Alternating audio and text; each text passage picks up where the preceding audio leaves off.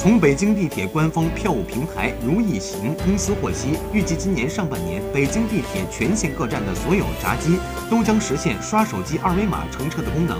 据了解，这种刷码进站的方式不要求手机具备 NFC 功能，只要是智能手机即可使用。目前，北京轨道交通的日均客运量已经突破千万人次，而开通扫码进站服务后，旅客可以直接在入口闸机扫码口亮出易通行 APP 内的乘车二维码，出站时再次扫码即可实现扣费乘车。此外，使用该项目服务还可以享受到地铁累计优惠价格的政策，每月累计乘车消费一百元可享受八折优惠，满一百五十元可享受五折优惠。